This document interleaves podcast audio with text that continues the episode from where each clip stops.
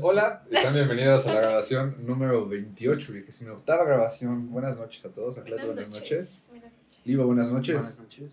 Emilio, ¿revivió? Sí. ¿Cómo está usted? De repente como que reaparece así. ¡pum! Sí, sí. Un día, mira, soy últimamente, el mago lo hizo otra vez, ¿qué les puedo decir? o sea, un día estoy, un día no. Este, la verdad es que he tenido ahí algunas temillas. Aquí quiero, quiero aclarar porque el público debe saber. Sí, tiene el derecho a saber. Exactamente. Darle. Exactamente. Como un jefe de estado que Sí, es. sí, debe saber este, los motivos de mi ausencia del último programa. No, fíjense que ya estaba a punto de venir. Iba a pedir mi Uber y me costaba 69 pesitos. Siempre me cuesta eso. Y entonces, que se deja caer la lluvia. No, no, no, no. Uy. Y una lluvia pesada. Sí, pesada. Sí, sí, sí. Y yo cuando empecé a sentir las chispas dije, me lleva a traer. Entonces ya total, actualizo el Uber, 220 pesos. ¿Y saben qué? Nada más tenía 300 pesos para Para acabar la semana. semana. Era jueves, dije, no, no, no, no me va a dar con 80 pesos. Y ya por eso tuve que cancelar mi. Sí, Tu tu, participación. participación. Yo también voy a dar mi explicación. Sí, No va a ser corta, yo no necesito dar tanta justificación. Tuve un examen importante. Esa es mi justificación Excelente. clara.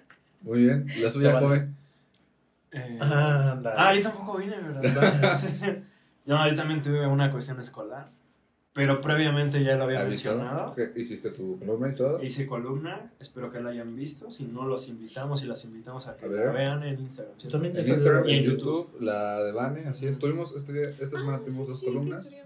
Y pues falta la de Fer, me parece. Y Pero ya está pronto Sí, sí, sí. A, a aparecer. siempre tenemos contenido para ustedes. Sí, sí, sí. Eh, empezamos, señor Mago. ¿Cómo ¿Con están? qué truco nos ¿Cómo vas a aprender hoy? Mira, hoy traigo un truquísimo. Se trata de los helicópteros que nunca se mueven. Ok. Ah, Se llama truco. Este, como sabrán, a principio de esta administración, la gobernadora anunció que los helicópteros que solían usarse, y sé de muy buena fuente, que solían usarse para meter mujeres, eh, con el hijo de algún gobernador por ahí, no voy a decir cuál, no quiero desaparecer, este, pero decían que lo usaban para dar paseos, ¿no? Empezó muy fuerte el truco. Bueno, se tenía que decir. Bien, bien, sí. No, o sea, a ver. El pueblo tiene derecho a saber. Exactamente. Ay, El punto es que, de manera oficial, esos helicópteros, la gobernadora anunció que serían usados para temas de seguridad ok. y para temas de protección civil, así como una ambulancia aérea. Ahora, son tres tareas y son dos helicópteros. No sé cómo decían, pero bueno, eso fue lo que se nos dijo a la ciudadanía. El punto es que eh, un medio de comunicación tuvo que solicitar a través del Instituto de Acceso a la Información del Estado. Eh, la información de cuántos vuelos habían tenido estos helicópteros. Y al parecer fueron casi nulos. O sea, creo que se mencionaba una cantidad que no llegaba ni a 20.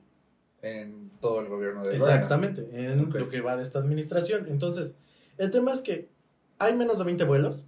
El problema es que no hay información de a dónde se fueron. No hay información de a quiénes transportaban. Lorena. Ok. Entonces, eso evidentemente nos hace pensar en qué también están siendo usados estos helicópteros para las funciones que la gobernadora les dio. El tema de las ambulancias aéreas es un tema muy delicado, o sea, de verdad. Creo que es algo que, para mí y de manera personal, el agarrar helicópteros y decir, ahora van a hacer esta función, es una ocurrencia. O sea, verdaderamente creo que se debe invertir en los helicópteros para que se adapten para esa tarea en específica. Y no nada más ser un, un multiusos, ¿no? O sea, cuando se requiere, ahí anda. No, no, no. O sea, si se le va a dar una tarea, si va a ser una ambulancia aérea, se le debe equipar. Cosa que por lo que leí, no se hizo. O sea, no es un, un helicóptero equipado para estas funciones. Nada más Ok. es un helicóptero, ¿no? Eh, ahora, en las funciones oficiales de un helicóptero para el transporte de un gobernador, se supondría, así como que en un mundo ideal, que el gobernador es la persona más importante en un estado. Sí. Por ende, el gobernar, Gobernador, gobernadora. exactamente, el gobernar te requiere las 24 horas del día. Aquí es a lo que voy, que estas políticas de austeridad como que no me parecen muy, a veces, buenas, en el sentido de decir, bueno, pues que la gobernadora se vaya a la Ciudad de México o a donde sea, en auto, y que pase seis horas, ¿no? Y en esas seis horas, ¿qué hizo? En una suposición, o sea, el gobernador tiene que andar, pero mira, En friega. O sea, ir y venir y resolver los asuntos rápido. O sea, no puede estar perdiendo el tiempo en el tráfico, ahí mientras, ay, agarro mis cositas y me subo a la camioneta. No. O sea, se supone que las funciones deberían ser rápidas, eficientes y eficaces. Y para eso se destina el tipo de herramientas como son los helicópteros. Exactamente, para eso nosotros pagamos nuestros impuestos para que el gobernador sea eficiente Y una de las cosas que los hacen eficientes es que se muevan rápido y que tomen decisiones rápidas. Así es. Entonces, me gustaría preguntarles a ustedes, ¿qué opinan? Una, de la designación de estos helicópteros bajo estas funciones. Y dos, el que no se les esté dando un uso, vaya, ¿cómo decirlo? Seguido. O sea, que no se les está dando un uso real. Dijiste que solo 20 al. Menos. Todo el. Entonces, gobierno. en todo lo que... Bueno, reportados. Ok. Sí, en bitácora. Ajá. Que en teoría ningún tipo de aeronave podría volar si no se registra. Exactamente. Eh, justamente yo recordé la nota cuando la mencionaste y la busqué rápido y ya la encontré. Fue de agosto del 2021. Recordé vagamente de esta nota y se menciona, helicópteros de Tlaxcala servirán a la población. Aquí la pregunta es, ¿en verdad han funcionado? Ya sabemos la respuesta. Decías de las ambulancias aéreas. Eh, supuestamente son dos, ¿no? Son dos helicópteros. Pero lo que veo es que nada más se ha utilizado uno. Y ahora, ese utilizado uno no se ha utilizado de manera recurrente, como lo estás mencionando. Entonces, esa es la pregunta, ¿en qué se está invirtiendo? Porque pues obviamente no nada más es como un carro de, ahí tengo un helicóptero y lo dejo ahí estacionado. O sea, requiere que le estén metiendo, Sí, sí. no sé cada cuánto, pero supongo que constantemente requiere de verificaciones previas, ¿no? Sí, chequeos. Ajá, entonces eso es a mí lo que se me... Pues sí, lo que me causa duda, ¿no? Y también, y lo voy a relacionar un poco con Claudia Sheinbaum y con el gobierno actual a nivel federal.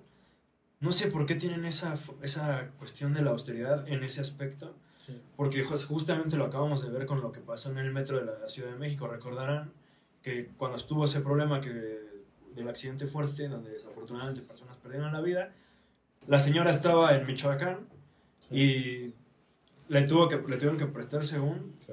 el gobernador de Michoacán, un, Un helicóptero. un helicóptero. Y, o sea, entonces, ¿para qué, ¿para qué invirtieron si no lo van a utilizar, no? O sea, creo que, al menos personalmente, yo no le vería lo malo que justo como mencionas, los mandatarios lo estén utilizando. Y creo que eso es el, por el bien de la sociedad. ¿Por qué? Porque lo hacen rápido, son eficaces y efectivos, ¿no? O sea, no pierden tiempo en hacer las cosas. A ver, creo que vamos a, a poner este, en perspectiva las dos cosas, ¿no? La primera, supongamos que Claudia Sheinbaum nunca estuvo ahí gritando estas, que austeridad y que no sé qué.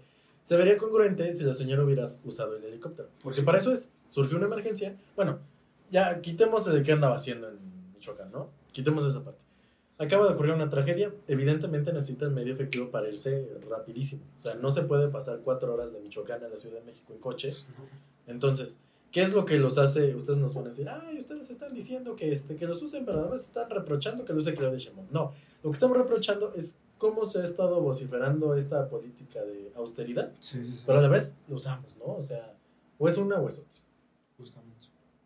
Y yo creo que, o sea, aunado a lo que dijo Carlos, que me parece bien, o sea, y también lo que dices tú de que utilicen los medios que tienen para los fines que se supone que deben ser, pero en la cuestión de seguridad creo que en Tlaxcala estamos muy deficientes. O sea, apenas, bueno, hace unos meses entró el nuevo secretario de seguridad y entonces creo que a partir de ahí, pues entonces tienen que eh, como generar un tipo de contacto, un tipo de, no sé, como estrategia, plan, para que entonces esos, bueno, dijiste que uno de los, de los puntos o de los objetivos para utilizar esos helicópteros era la seguridad, ¿no? Sí.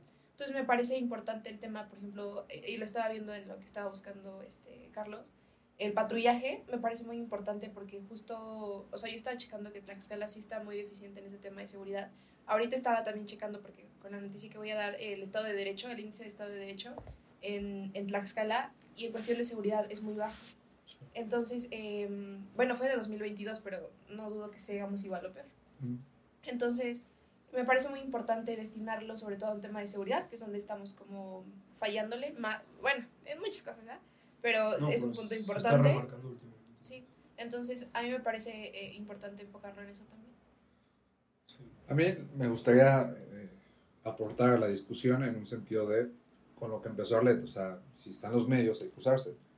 Porque, y justo como para intentar salir en tu defensa, querido mago, la crítica como tal no se hace a la persona que lo usa. Quiero pensar que eso todos estamos de acuerdo. O sea, no es como que tengamos en contra de Claudia Sheinbaum, de, de Lorena o de cualquier otro gobernador o gobernadora de Morena. Por eso está. Ajá, ni gobernadores en cuestión. El punto es que si tenemos helicópteros que se usan para disposición oficial del Ejecutivo, ya sea secretarios, Si se quiere usar, como tú dices, para cuestiones de seguridad, para cuestiones de protección civil, se puede usar, pero las inversiones tienen que ser correspondientes a ese uso. Yo creo honestamente que si bien a veces se pudo en ocasiones aprovechar este tipo de servicios para traer a cualquier tipo de personas, el uso que se le debe dar nunca se debe perder de vista, porque es para el gobernador, en este caso la gobernadora Lorena. Yo no dudo que a Lorena le molestara usarlo, o sea, con una cuestión de discurso propia de, de la 4T. El problema es cuando se nos olvida que antes de cualquier ideología que debe estar en el gobierno, el gobierno debe ser eficiente. Sí. Y no hay este, campaña, personaje, no hay nada más allá de la efici- efi- eficiencia gubernamental, que en teoría es lo que todos estamos de acuerdo. Entonces, a mí sí me gustaría pues, intentar invitar a la reflexión de los que nos escuchan, el hecho de hasta qué punto podemos ser nosotros austeros, viniendo no solo de una recesión económica, sino de una condición tan lamentable a nivel social como fue la pandemia. Entonces, si queremos salir adelante, tenemos que estar siempre de manera eficiente y por lo menos mi manera de verlo, el helicóptero está para eso. Sí. Sí, sí, sí, y no para temas, o sea, que apliquen, yo propongo que apliquen más la política de austeridad para temas personales, o sea, de que transportar a personas que no Sí. tienen un fin político, Recortar social, dietas. justo. Entonces, este, sí, que apliquen más la política de austeridad para temas personales y que traten de ser más flexibles en el tema de Sí. política pública. Sí, porque mira, a final de cuentas, y era lo que tú mencionabas, cuando uno entra como presidente de la República, este, diputado no tanto, pero sí ejecutivo, o sea, sí. ejecutivo, a excepción de presidentes municipales, o sea, gobernador y presidente de la República, uno puede perfectamente no gastar ni un solo peso de su salario con todo el presupuesto que hay precisamente para servicios personales. Ahora, me acabo de acordar, aquí les- usted. es un chismecito. Chismecito político. El otro día para mi clase de contabilidad gubernamental me pidieron revisar la cuenta pública del municipio de Tlaxcala. Ok. Y nuestro Uf. queridísimo presidente La de municipal, 2021. sí, lo quiero felicitar porque se ha gastado cero pesos. No se gastado ni un solo peso en este en gastos personales. Sí. Wow, o sea, 10. sí. Evidentemente aquí hay un problema de transparencia. Sí. Sí. Dudo mucho que el presidente con los 70 mil pesos que ganan de sacarlo para los De- gastitos. De hecho, perdón que interrumpa, es lo que mencionábamos afuera Sí, de sí, cámara, de cámaras. La nota que yo encontré hace rato que decía eso, Tlaxcala es el segundo estado que menos transparencia tiene en cuestión de lo que invierte o de lo que gasta, no sé cómo quieren llamarlo. Y te iba a pasar a ti la bolita. Sí, el problema, y está interesante que te hayas puesto a buscar la, la ley de ingresos, me parece que fue del año 2021.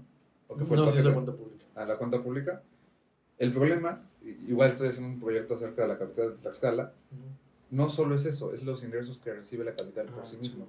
So- ni siquiera recibimos el 10%. O sea, la capital como tal, que yo soy de la capital, tú también, tú también, tú también, es del 10 pesos que se ejerce en el municipio, solo uno No, se sí. generó Sí. en el municipio. Sí. Lo demás son aportaciones estatales o federales. Federales, sí. Ya nada más, tú deja de lado la transparencia, que obvio que es importante. La capacidad de eficiencia que tiene el mismo municipio es nula.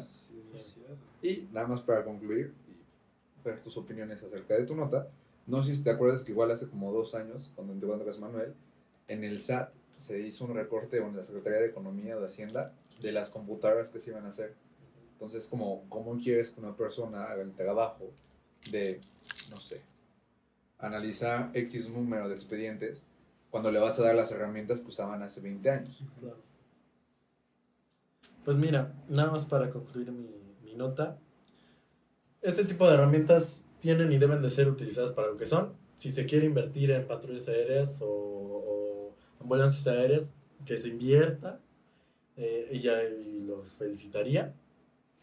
Eh, el municipio de Tlaxcala debe ser más transparente y tiene que cambiar su, su, su, este, su comunicación social. Obvio, su página de Facebook está de la chingada. Su Twitter no publica nada hace Sí, mucho. oye, una página de Facebook con un parrafote y ya es que el presidente hizo esto y esto y esto. A mí nomás me interesa saber, se, se inauguraron tres nuevas canchitas. O, nomás eso, a mí no me interesa saber qué dijo, qué no dijo. Bueno, en fin, ya una vez sacado mis frustraciones, continuamos. Muy bien. Este, ¿Quieres ir, Arlet? Sí. Va, Pues bien, eh, también es un tema como para debatir, tal vez. excelente. Sí, Pero resulta que eh, ayer a las 11 de la noche, eh, policías acudieron en auxilio, no de la ciudadanía como tal, sino de la persona que estaba cometiendo el robo. Esto porque eh, lo platica la nota del periódico La Jornada. Mm, Este hombre estaba intentando abrir un auto, que pues evidentemente no era suyo, en la comunidad de ay, ¿cómo? San, San Gabriel, Cuautla. justamente. Entonces, este, pues acudieron a su auxilio porque los vecinos, como en muchos lugares, si no es que han visto estas como carteles que dicen así como de Ya lo. Sí. vecino, vecinos vigilantes. es- efectivamente. Ratero, si te cachamos te echamos. Sí, justamente.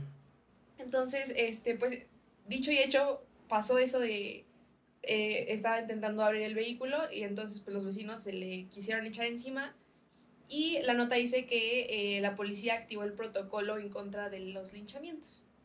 A mí, o sea, no, no justamente me, me interesaría hablar como tal de la nota, sino del trasfondo que hay sobre esto, ¿no? Ok. Sobre los linchamientos. ¿Ustedes qué opinan? Sobre, en general, sobre los linchamientos, ¿qué les parece? ¿De lincha? Sí. ¿Quieres empezar? ¿Puedo empezar? Sí, adelante. A ver, voy, voy a sonarme los y tú escondes. Adelante, adelante. Ok. Primero, primero. Ya para no Melodiosa tu sonada. Sí, sí, sí. Para no solo batallar nada. Hasta el cerebro sacó. Tú nos dices, tú tranquilo. Gracias. Tómate las pastillas. No, ya me las tomé. Ahora sí, con Adelante. Una disculpa, está enfermo. Estás No, no. Está. Sí.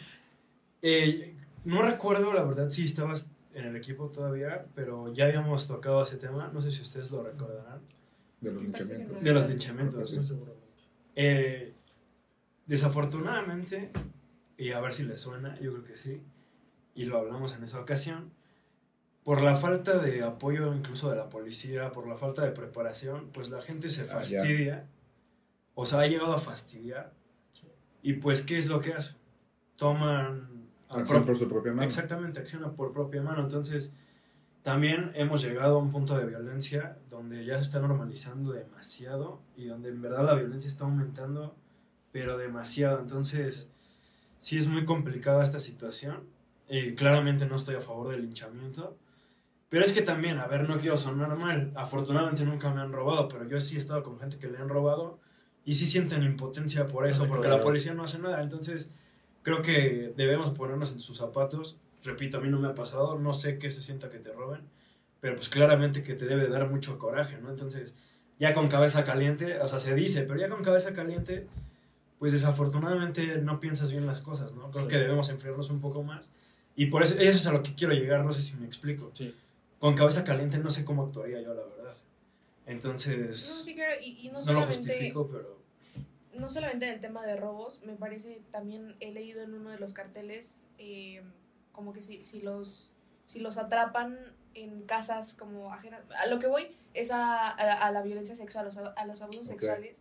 O sea, son temas, me gustaría decirlo, más graves, a lo mejor que un robo, porque sí es, Claro. se atenta contra la vida de una persona en todos los sentidos. Sí. Entonces, por esa parte también como que a veces, a veces, porque ay, por eso es un debate, y también como un debate interno, ¿no? Porque por una parte dices, es tomar justicia por tu propia mano, porque como dicen, eh, Livo, no, no hay acciones por parte del, del gobierno, de la policía, y que justamente para como ilustrar su, su mente les voy a dar esta, este dato, que es por parte del World Justice Project, que es como esta- este mm, como proyecto que se encarga de analizar el índice de Estado de Derecho de las naciones Ok. de México y pues en, en específico de Tlaxcala, ¿no?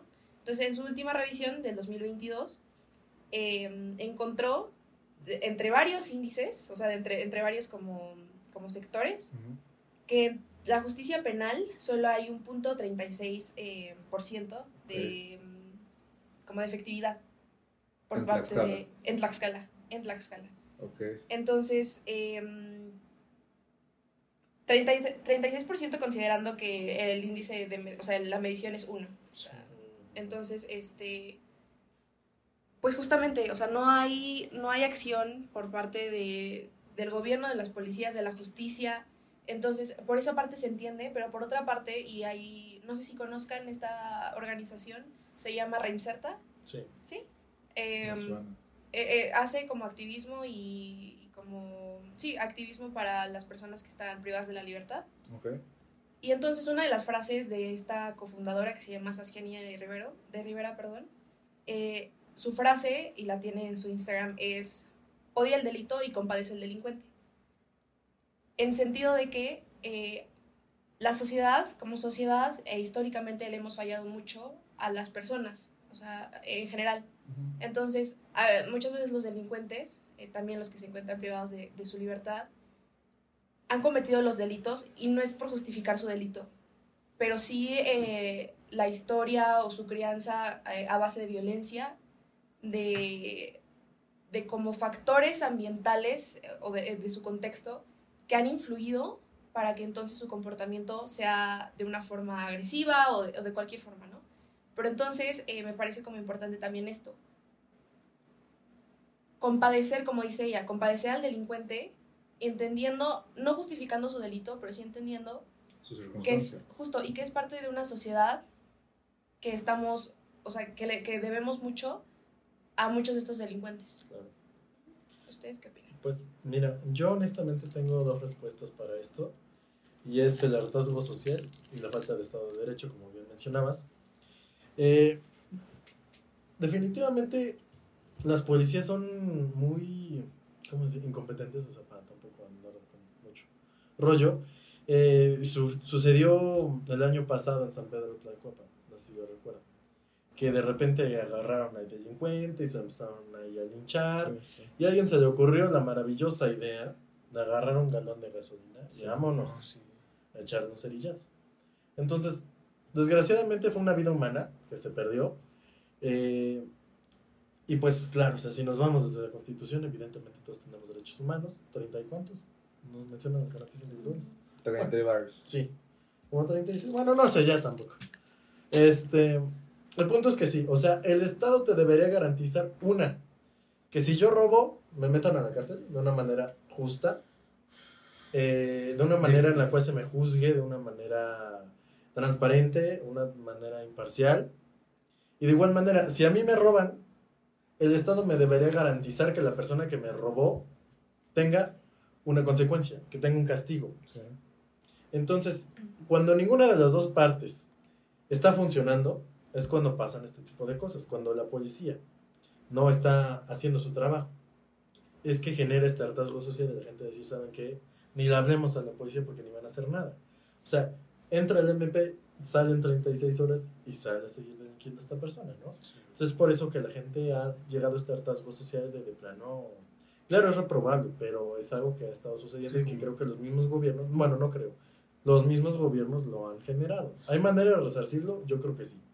O sea, necesitamos instituciones de justicia muchísimo más sólidas, necesitamos gente más capaz dentro de las instituciones de justicia como los MPs, los mismos policías, hasta jueces, que creo que si cambiamos esa estructura, bueno, en general todo el gobierno, podría garantizarnos un Estado de Derecho. A mí me gustaría mencionar que hace esta semana, el miércoles, me parece, tuvimos presentaciones finales en la clase de Problemática Social de México y un equipo habló acerca del tema de la violencia, especificados en el municipio de Puebla, pero su proyecto es extrapolable a Tlaxcala en general. Y ellos hacían mención de algún intento de política pública que se llamaba Funcionario Contigo, una cosa así, que si bien estaba dirigida a la Secretaría de Comunicaciones y Transportes, era como se presentaba el funcionario, decía pues yo trabajo en la SCT y las personas le empezaban a dar las quejas, ¿no? Entonces ya no teníamos esta visión del funcionario desde su oficina que piensa que más o menos está saliendo bien y que de repente tenemos declaraciones como las que dio el secretario de Seguridad hace unas semanas que, Ah, sí. que no iban a cambiar de estrategia porque todo estaba saliendo conforme al plan. Esto. Ajá. E- ese tipo de problemas es el que se da cuando las condiciones normativas vigentes, es decir, las leyes, no se cumplen y se va desgastando la fricción legal en la que vivimos. Porque más o menos todos tenemos conciencia de que si hacemos algo malo, más allá de la, de la dualidad de la moral, se nos va a castigar.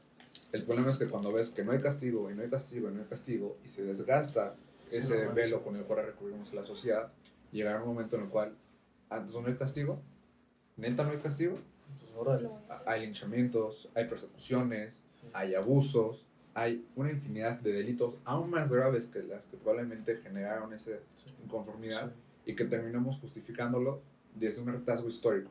que no estoy ni mucho menos eh, infravalorizando la historia que nos precede, pero la frase es muy buena y incluso nos podemos ir a un debate sumamente trascendental que es, entonces, la falta de una eficiencia gubernamental social, más allá de la ética, genera las condiciones adversas a las personas. Es decir, cuando una sociedad no cumple con un Estado de Derecho, una economía sólida, una sociedad integrada, shalala, shalala, shalala, nos encontramos con personas marginadas, personas con resentimiento, personas con faltas de oportunidades y ya después entramos al dilema del pareciera ser el siglo XXI, que es esta posverdad, el cual empezamos a glorificar todo y de repente hay series de narcotraficantes y las glorificamos. Entonces como el delito ya no solo es algo negativo, sino es algo deseable. Sí, ¿Por qué crees que existan los abusivos? Sí, sí, total, y, y vienen los narcocorridos, y vienen las Y es que- narcoseries. Eso es algo que los niños buscan o aspiran, ¿no? También. O quieren aspirar a Total. hacer.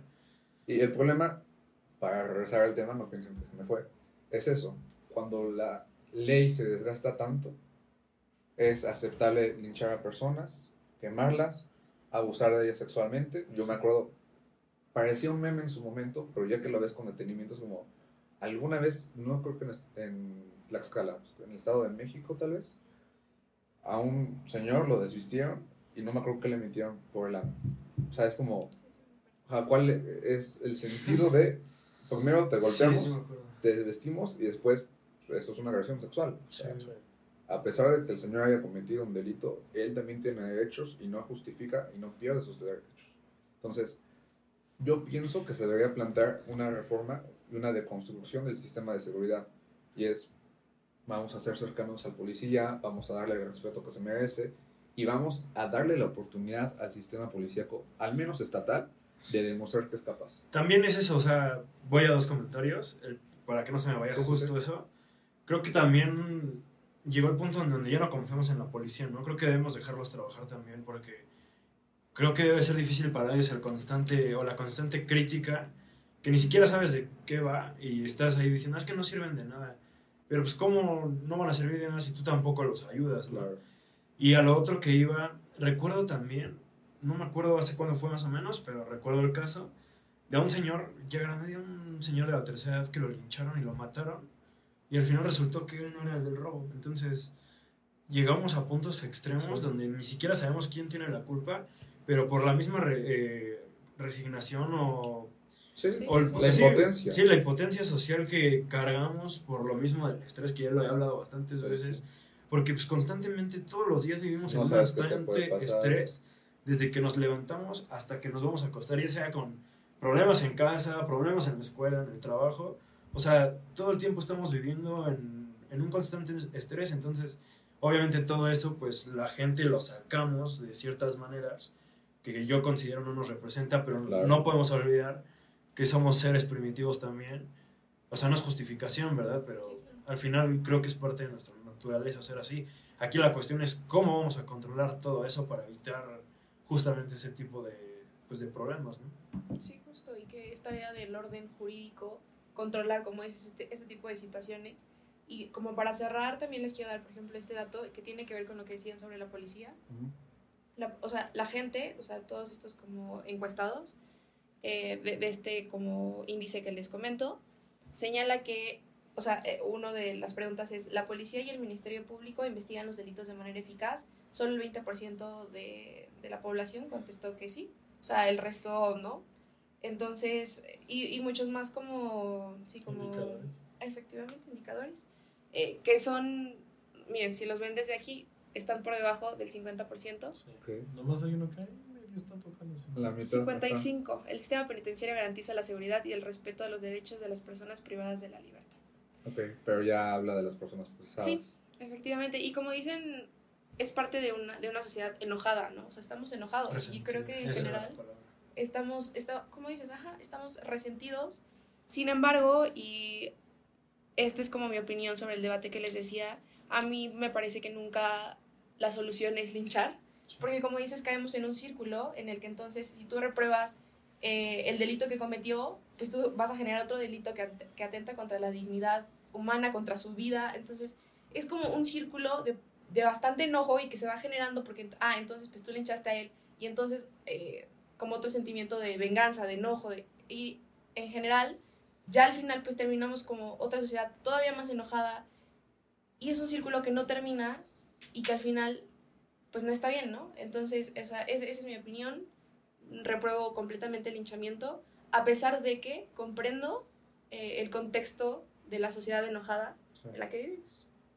Bueno, creo que en general todos nos vamos a condenar ese tipo de, de acciones y justo simplemente recalcar que es no podemos culpar como tal 100% a la persona que lo está cometiendo ni tampoco podemos justificar cualquier expresión de odio ni violencia. Sí. Digo, Bueno, continuando con otro tipo de noticia eh, y conmemorando lo que se acerca del Día del Niño, que recuerden que todos tenemos un niño al interior. ¿o ¿Cómo es? Sí, Sí, sí, sí, interno. Interno, disfruten ese día, que es domingo, me parece. 30, Sí. sí, ¿no? Bueno, la cuestión aquí es una nota del Sol de Tlaxcala. Se menciona que infantes, niños, demandan o exigen una vida libre de violencia. Eh, esto fue una acción que nació por parte del Tribunal Electoral de Tlaxcala, en donde le da la oportunidad a ciertos niños de convertirse en magistrados, en diputados, y que expresen ese sentimiento, ¿no? De querer ser parte de la sociedad, de una sociedad no dañada, que se les respete sus derechos, ¿no? Eh, creo que suena, o al inicio dice, te puede dar risa, ¿no? De como un niño, ¿qué te va a andar diciendo? Pero a ver, yo lo voy a relacionar con algo. Actualmente estoy haciendo un servicio social en donde justamente estoy trabajando con niños en una primaria en el estado de Puebla. Específicamente, bueno, mejor no digo, para evitarnos cuestiones o que chequen, porque aparte el lugar es muy chico, entonces se puede llegar a entender de dónde estoy hablando.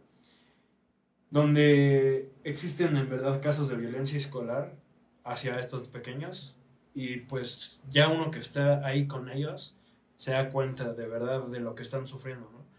Y específicamente sobre el sistema educativo, creo que a nivel gobierno se ha abandonado un tanto o mucho a los niños, principalmente a las primarias. ¿En qué aspecto? En cuestiones de sus útiles, de los espacios de la escuela o cosas así, ¿no? Entonces, aparte, los papás, o bueno, hemos visto que muchos papás sí violentan a sus hijos de manera psicológica, de manera emocional y de manera física. Entonces, creo que sí es un tema importante que está pasando en la actualidad. Y lo voy a decir así, afortunados muchos que vivimos una, con una infancia más tranquila, más feliz, que no llegamos a esos puntos pero creo que también es algo de las nuevas generaciones, al menos, y no sé si, lo, no sé si suene mal, pero lo voy a decir porque es lo que veo.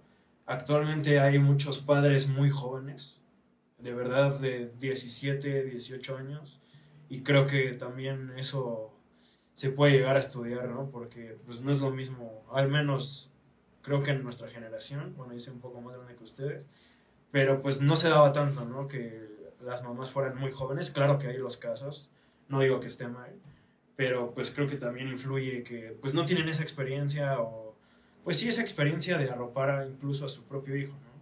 Porque por lo mismo de que tal vez la persona no se ha desarrollado al 100% en muchas cuestiones, pues no le prestan atención a los niños.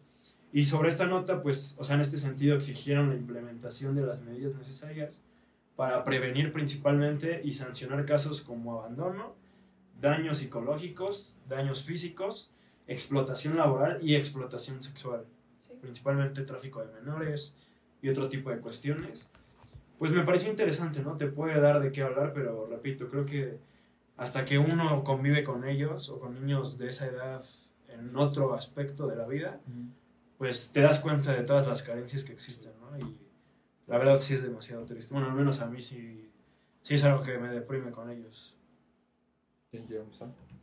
Pues mira, yo creo que desde que estamos hablando de la infancia y desde que estamos viendo todas estas circunstancias por, los que- por las que están pasando los niños actualmente, nos podemos dar cuenta de la carencia que hay de lo que hablamos hace ratito, Estado de Derecho. O sea, imagínate a dónde ha llegado nuestra decadencia, que ya ni siquiera los niños tienen el derecho a ser libres y a vivir una infancia libre, una infancia feliz, ¿no? Entonces creo que desde ahí estamos haciendo algo mal como sociedad, que creo que no estamos dando el enfoque que debería, porque además son las futuras generaciones.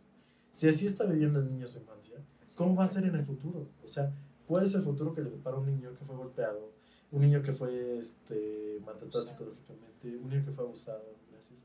Este, entonces, creo que si lo pensamos a largo plazo, estamos creando una sociedad sí, completamente destruida, ¿no? O sea, el tejido social, ya ni hablemos de eso, que si seguimos este paso no va a existir.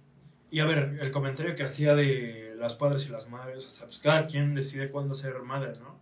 Cada quien decide cuándo o cuándo puede, pues sí, eh, cuidar a un o cuidar o tener hijos, ¿no? Pero creo que esa falta de compromiso hacia los más pequeños sí ha causado justamente todo este quiebre en la sociedad, ¿no? O sea, no sé, ustedes eh, compartieron aspectos, pero al menos es lo que hemos analizado en servicios sociales, o sea, no es comentario al 100% mío, sino es algo que hemos visto en clase y todo, pues nos hemos dado cuenta de eso, o sea, los padres, pues sí son muy jóvenes y creo que no tienen ese afecto al 100% sobre sus hijos y pues están creciendo niños abandonados, sinceramente lo digo, y como dice Emilio, eso sí puede causar problemas a largo plazo. Bueno, o sea, a mí me gustaría comentar, es que yo veo como de, de reojo su, su, computadora y a veces me saltan palabras y estaba viendo sobre la explotación laboral, ¿no? Eh, tengo una clase, justo, ¿se acuerdan del racismo que estaba haciendo como un este, focus group? Pues em, justo sobre esto un equipo trató el tema de em, el racismo hacia las personas y sobre todo a los niños que están este, trabajando en las calles, o sea, en los semáforos y todo este tipo. Entonces fueron a entrevistar a uno de estos niños y justo sí decía, o sea, e-, él, afirmaba y confirmaba que él recibe mucha más violencia por parte de la sociedad y por parte de la policía, no solamente por su, por su color de piel, sino también por el hecho de que es un niño trabajando en las calles, ¿no? Y entonces yo compartí mi opinión en esta clase y dije, es que un niño ni siquiera debería estar en las calles, o sea, un niño debería estar en la escuela. Sea, no, el trabajo infantil es completamente, o sea, una situación bastante preocupante, alarmante. Y justo, o sea, aparte de, de, esta explotación laboral, también como comentaba Emilio, por ejemplo, el abuso eh, infantil, me parece que somos como, como nación el primer lugar en pornografía infantil, que distribuimos pornografía infantil. Y por lo tanto, eh, somos un país con muchísimo abuso a los derechos de los niños. Entonces, eh, sí, en este sentido, y, que los niños lo noten, o sea, que hagan un ejercicio en como eh, simulando ser diputados y magistrados, me parece excelente, pero también me parece preocupante que ellos mismos puedan expresar o que puedan como, ¿cómo se dice? Como exigir, ¿no? Eh, el respeto a sus derechos y a una vida libre de violencia que pues se supone que debe ser inherente desde, desde su nacimiento, y que, pero que por supuesto pues no lo tiene. Aquí me gustaría... Pero en este tipo de situaciones es donde yo me pregunto, ¿qué está haciendo el municipal o estatal, de, como lo quieran ver? O sea, no, no, no, nos, deja tú la política, sí, ya sabemos, pero... O sea, en una cuestión real, por ahí de los noventas, bueno, no tampoco, en el gobierno de Álvarez Lima, su esposa que era la presidenta honorífica de DIF, implementó un programa en donde, híjole, va a sonar muy feo, pero ¿cómo pongo estas palabras? Eran como patrullitas de DIF. Entonces, niño que veían con este tipo de, de situación, en situación de calle, niño que se acercaban a darle atención, niño al que le daban seguimiento para que ya se llevaran a una... Exactamente, de DIF y se le diera la atención necesaria, ¿no? Antes el DIF funcionaba para todo este tipo de cuestiones. Y actualmente, y siempre me lo dice mi mamá, fíjate, siempre que vamos en, vamos en la calle, siempre que este, pasamos a un semáforo y algún niño, dice, ¿y ahorita qué está haciendo el DIF? ¿Quién sabe? ¿Qué? Porque es la instancia principal que debería estar atacando este tipo de situaciones. O sea, el buen por eso se llama desarrollo integral de la familia. Así es. O sea, debería estar velando por el buen desarrollo de los niños en esta situación. Yo quisiera hacer un análisis un poco histórico, si se me permite. Y es que justo cuando mencionaste la parte de los padres jóvenes, padres adolescentes, me pongo a pensar que probablemente ellos ya fueron víctimas en su momento y en su generación, tanto de violencia, de abuso, de acoso, de bullying. Incluso me acuerdo mucho que hay 2010, 2012, como que se puso muy de moda el término bullying. Tanto que cuando tú hablabas de bullying con las personas y con los señores mayores, no me acuerdo mucho escuchar profesores decir, en mi época se le llamaba de otra forma, o ni se le llamaba bullying, como justificando la violencia propia, en el, ya Sí. sea espacios educativos, Sí, ya sea en la calle o en cualquier otra instancia en la cual el infante tiene acceso, ¿no? Me parece muy alarmante pensar que probablemente ya vamos 40 años tarde para atender problemáticas muy, muy específicas. Que un niño, como tú dices, en un parlamento diga, en lugar de proponer vacaciones infinitas, o no sé, que se debería de proponer esa edad, que digan, oigan, pues, no inventen, Respeto. Sí, ¿Qué pasa con la seguridad? ¿Qué pasa? A ver, los niños son fiel reflejo del entorno en el cual crecen. Siempre se tiene esta frase que dice que los niños y los borrachos no, no dicen mentiras, siempre dicen la verdad. Siempre dicen la verdad. Una cosa así. Más allá de que sea cierto o no, yo creo honestamente que ya cuando el niño, que es como la parte final de la cadena social, porque ya pasaste por una plaza, ya pasaste por el Congreso, ya pasaste por un restaurante, es decir, ya toda la sociedad habló. A lo que le llega a ese niño es esa opinión destilada, que viene de eh, ya sea empresarios, ya sea periodistas, sus papás, sus tíos, sus profesores. Cuando el niño es consciente, antes de sus 12, 15 años, que la situación de violencia es mayor y que no hora de preocuparse por si su equipo va a ganar en la reta de la contra B en el recreo, es, es que saliendo tengo que esperar a que venga mi mamá o si no, este, sí, cosas parecidas. Ya es sumamente preocupante. En nuestra época, cuando éramos jóvenes, según yo no era tanto eso. O sea, era como a nivel nacional por la cuestión de, del gobierno de Calderón, pero era como, ah, aquí no pasa. Volvemos a la ficción de que la escala siempre fue segura. Probablemente sí hubiera pasado cosas similares, pero de nuevo, yo me acuerdo que incluso las policías iban a la primaria y como que te hablaban de seguridad y ciberseguridad y veías un video que siempre lo veías el mismo año, o sea, como que ya tenemos un poco más acoplado el tema de la seguridad. No sé qué se esté haciendo actualmente, deja tú a nivel DIF, que se esté haciendo en las escuelas, porque pues, las escuelas pertenecen al sistema, las públicas, evidentemente, la Secretaría de Educación, y desde la misma Secretaría de Educación se estaría trabajando este tipo de temas. Tú lo has vivido estos últimos meses. O sea, ¿qué te dice el gobierno? Porque, como sabemos, en cualquier instancia de nuestra vida está el gobierno. Pero si el mismo gobierno, desde la escuela, no te dice nada y luego vas a quejarte al MP, pues estamos teniendo un gobierno que no está teniendo interacción con la sociedad, no sabe qué está pasando. Sí, o sea, de hecho creo que no nada más sobre los niños, es algo que hemos criticado, ¿no? O sea, ¿qué ve el gobierno que nosotros, más bien, ¿por qué lo que nosotros vemos el gobierno no lo ve, ¿no? Y, o sea, de verdad sí es, sí es triste, en serio, no, ver, no estoy criticando ni a papás ni nada, es algo que se está viendo, que se está estudiando y se tiene que decir. Yo sé que suena feo, pero, y, o sea, sí lo había pensado, pero no lo dije. Tienes mucha razón, ¿no? Creo que, el- al menos los niños, pues sí, es un reflejo, o sea, sus padres a lo mejor sí vivieron esa violencia que era muchísimo más normalizada antes, como tú dijiste lo del bullying, o sea, la gente mayor, como tal vez ahorita, por ejemplo, otros temas que vivimos en la actualidad, pues nos dicen, no, es que eso así no se llamaba antes, pero es, es algo del proceso que se está viviendo actualmente, ¿no? Y creo que sí, todos, absolutamente todos debemos participar en este tipo de cuestiones, ¿no? Creo que, pues no está padre, ¿no? Que un niño de 7, 8 años viva así, o sea, no. No, y que también habla, y yo creo, de, como dices, como de paternidad y maternidad deseadas, ¿no? O sea, va, va mucho a eso. O sea, sí decías que antes a lo mejor no se habían embar- embarazado adolescentes. Yo tal vez difiero de ahí, o sea, de esa parte. Probablemente. Sin embargo, sí creo que hay como dos, o sea, ahorita lo estaba analizando y hay dos puntos como de diferencia entre las generaciones anteriores y entre las generaciones de actuales, pues. Que creo que una, o sea, ahorita es la desinformación. ¿Por qué existen embarazos eh, no deseados? Siento que ahora más la desinformación, como de la falta de educación sexual. Y antes creo que era un tema más cultural, ¿no? O sea, este tema de como este, matrimonios forzados o como un tema más hasta a lo mejor religioso. También. pero sí, o sea, de tanto de las generaciones pasadas como de las actuales, lo que sí pues em, sí coincide es que embarazos no deseados se llega a, a tal punto de eh, niños maltratados, abusados, bueno, niños y niñas, y que pues sí, o sea, desencadena una serie de factores o de cosas mucho más peligrosas. Yo, yo simplemente para finalizar, pues quiero decir algo más, Otto Emilio. Me llama fuertemente la atención, y justo me, hizo como pensar en eso, hacia dónde van a ir las nuevas generaciones, ¿no?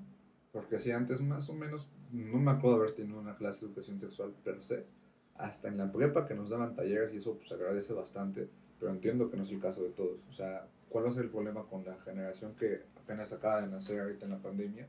¿Con qué se van a enfrentar? ¿Con lo mismo? ¿Con más cosas? Y ya para, o sea, si me permiten ya cerrar esta parte y justo a lo que voy, también en servicios sociales, por ejemplo, a mí me toca primarias, pero hay compañeros que les está tocando prepas en ese mismo municipio.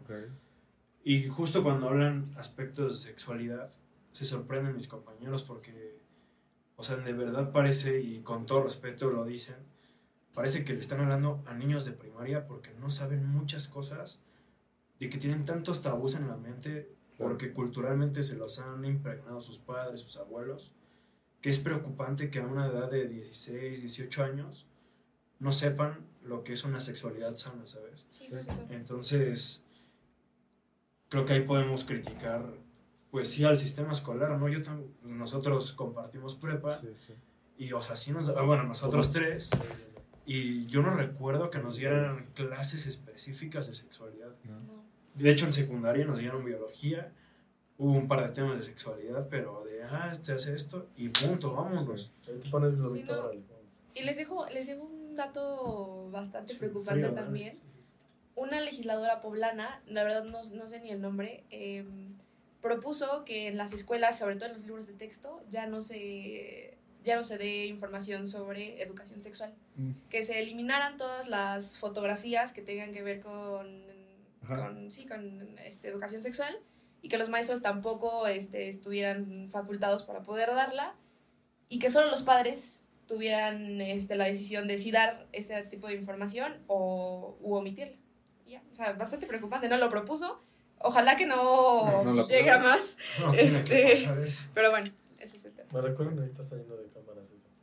Les voy a contar un chismecito. Mira. No, o sea, es que eso no lo tienen ni que ver, o sea, leenlo primero y Sí, vámonos, no, sí. o sea, no, Creo que- no. Bastante Justo- indignante. Esta semana se acabó, me parece el día de hoy, fue la última sesión ordinaria del segundo periodo legislativo, del segundo año, no sé. Ahí está. Pero, cambiando de tema y hablando justo de legislaciones, como ustedes sabrán en la semana, más o menos por el lunes, martes, si están enterados y siguen la cuenta de política de canasta, sí, claro. con los titulares que hacemos, supuestamente se había aprobado la reducción de la jornada laboral de 48 a 40 horas, me parece. Eh, aquí hay dos cosas. Primero, se tiene que hablar de, y sin tabús, básicamente, de los derechos laborales, porque parecería que cuando hablas de derechos laborales, luego, luego te van a decir que, ah, rojo, este, anticapitalista, comunista, y es como, no, a ver, calmados. Ajá, calmados. Así como el empresario tiene derecho a sus ganancias, el trabajador tiene derecho a gozar de un buen sueldo, de tener vacaciones. De hecho, no sé si se acuerdan, pero esta misma legislación aumentó el periodo de vacaciones y fue algo que se celebró. Ya después echaron para atrás Sí. y dijeron, no, o sea, sí, pero no te las podemos dar seguidas. Que también generó indignación en los sectores especializados del derecho laboral. Eh, la nota como tal es de síntesis y menciona que no es momento de modificar la ley laboral, esto dicho según la CONACINTRA. Uso, como ustedes sabrán, que es la CONACINTRA, es la Cámara Nacional de la Industria de la Transformación. No tiene nada que ver con la Coparmex. Mm, dos más. Para cuarta transformación tampoco. Vamos, pues, dos, tres. Y eh, aquí hay un gran debate, y es lo que me gustaría empezar a preguntarles a ustedes. Después de estudiar cuatro años, o tal vez más, o tal vez menos, de meterte muchísima información, y estar súper preparado y querer trabajar, ¿ustedes qué opinan de la jornada laboral de ocho horas? Mira, creo que es justa siempre y cuando se respeten todos los derechos laborales. Ok. O sea, en un mundo, o sea, a ver, es que a ver. o sea, Breve. no, ah, bueno. Creo que es justa. Ok. Siempre y cuando se respeten los derechos. Híjole, es que no tendré una respuesta. Ahorita no te la tendría. Te puedes ir a trabajar ocho horas y vas. Porque sabes que... Y la informalidad laboral también es un tema... Ok, bien, me Sí. gusta. Y que para ser, o sea, para ser breve... No, o sea, no, ni, o sea, ni, no te, puedo una respuesta de que si es justa o no es justa, Ok. Pero me parece, y, y concuerdo con Emilio, mientras se cumplan eh, los, derechos labo- los demás derechos laborales, eh, puede que sí, o sea, que sí me parezca Ok. correcto. Señor.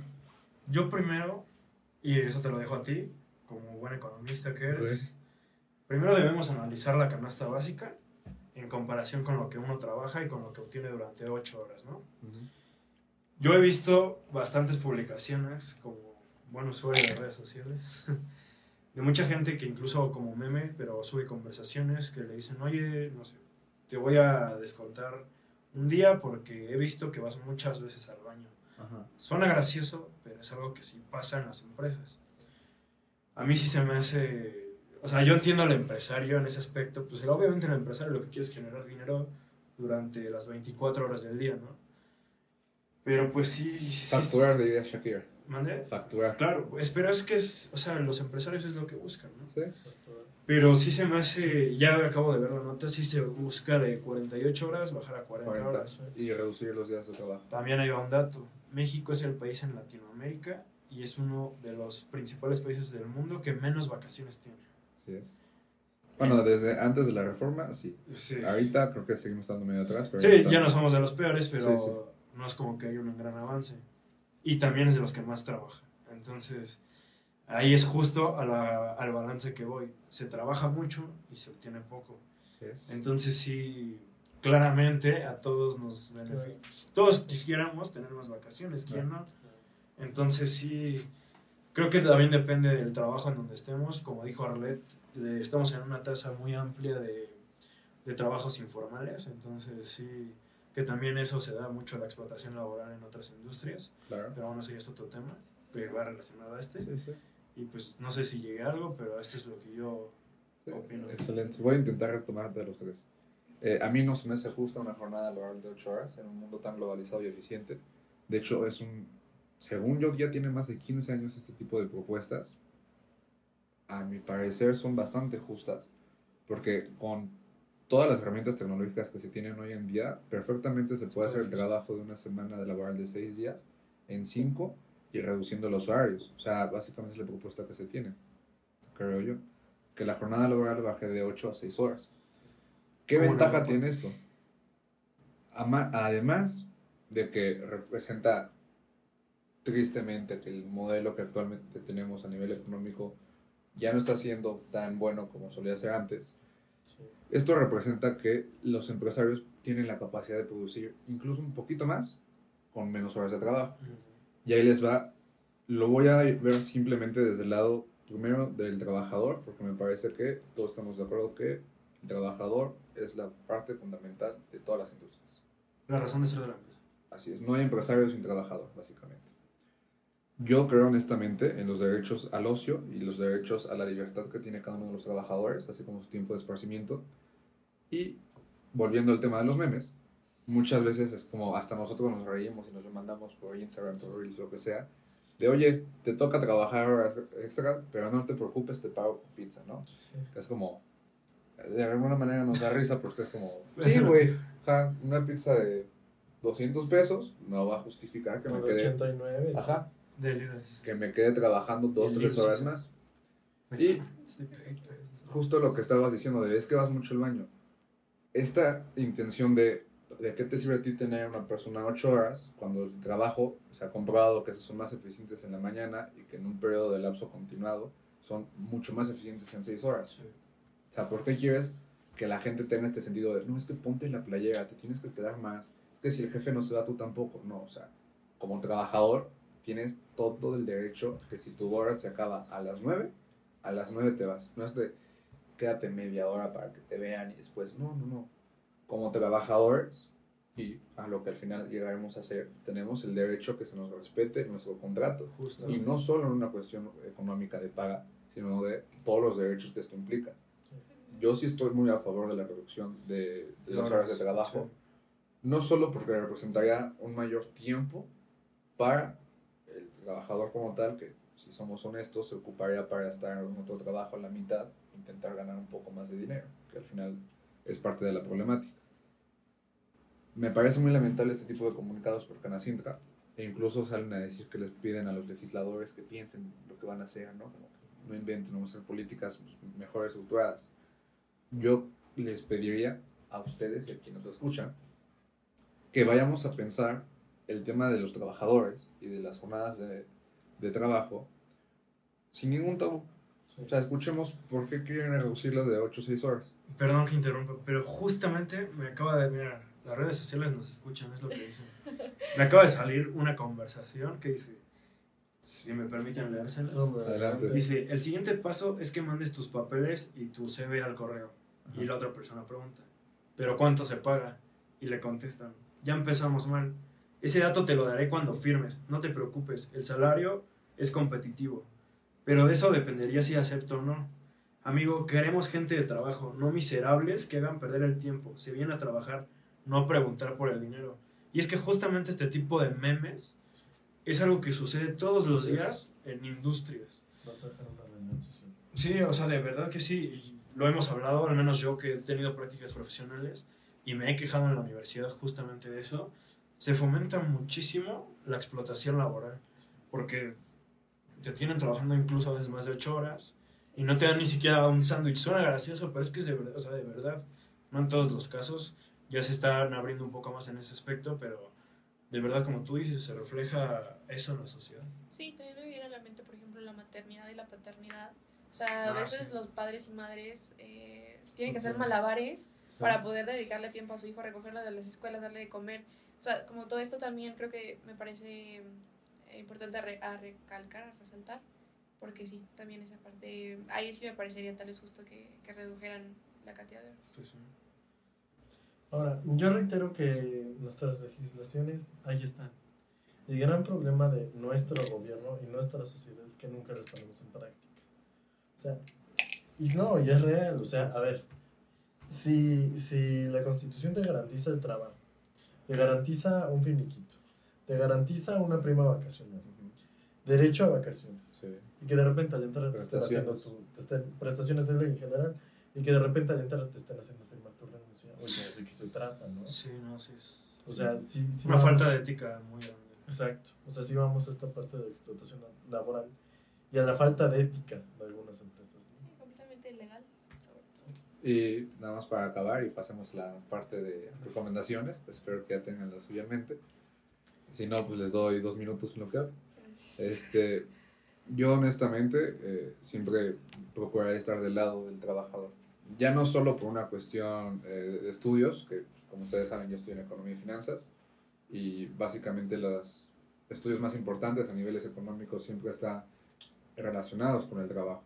Y si bien no soy de derecho, como el caso de Arlet, me parece muy importante no solo generar las condiciones eh, legales, normativas, las leyes per se, sino también cumplir con las condiciones sociales, ¿no? O sea, para eso está la Secretaría del Trabajo, para eso están incluso los tribunales. Hay muchas maneras en las cuales ustedes como trabajadores que nos estén escuchando tienen para hacer valer sus derechos. Y les pediría que no tengan miedo a ejercer sus derechos, porque incluso parecería eh, vergonzoso que eres un agente de falta de compromiso si te pones a debatir tus propios derechos, ¿no? O sea, ustedes peleen por sus derechos, que ya bastantes luchas sobre ellas han habido, matanzas y todo, sino que siéntanse con el orgullo de pelear por sus derechos, porque no solo son derechos que actualmente tienen, sino que recuerden que los derechos son progresivos. Entonces, si la situación como está no les gusta, acuérdense que deben de colaborar con ustedes como trabajadores para poder generar un mejor ambiente y que al final va a ser un ambiente en el cual nosotros nos vamos a terminar integrando. Sí, sí, sí. Efectivamente, y que persista el interés, o sea, que no lo vean como algo utópico, aunque a lo Sí. mejor tan- lo es. Pero igual una maestra tiene esta frase y justo es de derecho, o sea, la, mi maestra es de derecho y también de derechos humanos, y dice que la esperanza es un acto de valentía. Bien. Entonces, ahí se los dejo para que reflexionen. Ahí nomás. Excelente. Ahí nomás. Entonces, empezamos con sus recomendaciones, por favor, en lo que yo busco la mía. Pues fíjense que estaba yo entre dos. Ok. No nos va a dar dos Ah. Eso. Aquí se Venimos generosos. Sí, sí, sí. Y precisamente es una que pensé la última vez que estuve aquí, que fue hace siglos. Este, precisamente al ladito de Café Avenida, ¿te acuerdas fue la última vez que Ok. fui? Hay un lugar de mariscos que se llama Mandinga. Ah, ok. Está bueno. Está. Secreta. La- el lado ese. Aquí se parte de Sí, bolita. sí, no sí. les gustan los mariscos. No, no, no. Gente débil. Pero se pueden pedir una pechuga empanizada. con Es cierto. Nuggets también. Nuggets, Sí, sí, sí, sí. nuggets. Hay hamburguesitas. Esas sí no están tan buenas, para que les miento. Las hamburguesitas nomás son como para satisfacer a los...